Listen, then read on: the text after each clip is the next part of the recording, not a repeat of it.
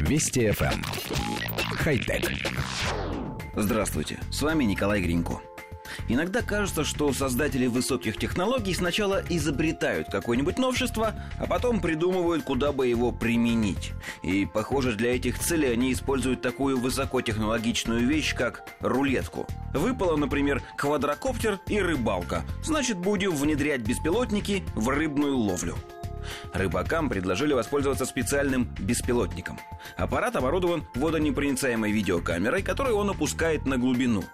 Как только рыбак увидел рыбу, дрон опускает туда наживку.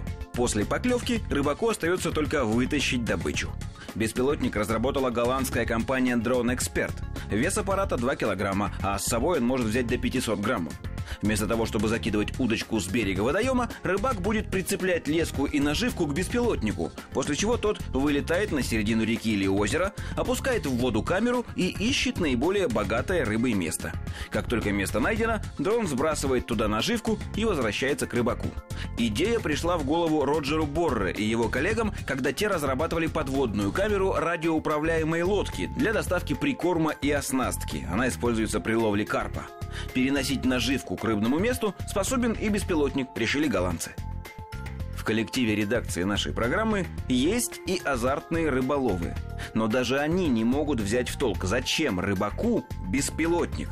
Даже если не брать в расчет тот факт, что шумом винтов он будет распугивать рыбу, все равно не ясно, зачем лишать рыбалку ее главного плюса – азарта. С тем же успехом можно сконструировать робота-щуку, которая сама будет приносить добытых карасей и бросать к ногам хозяина – такой подход возможен при промышленном лове, когда главное это количество добытых хвостов, а при спортивной или любительской рыбалке смысла в подобной автоматизации нет никакого. Вот он, тот самый случай, когда сразу понятно, что проект будет провальным. Хотя... Вести FM. Эм. Хай-тек.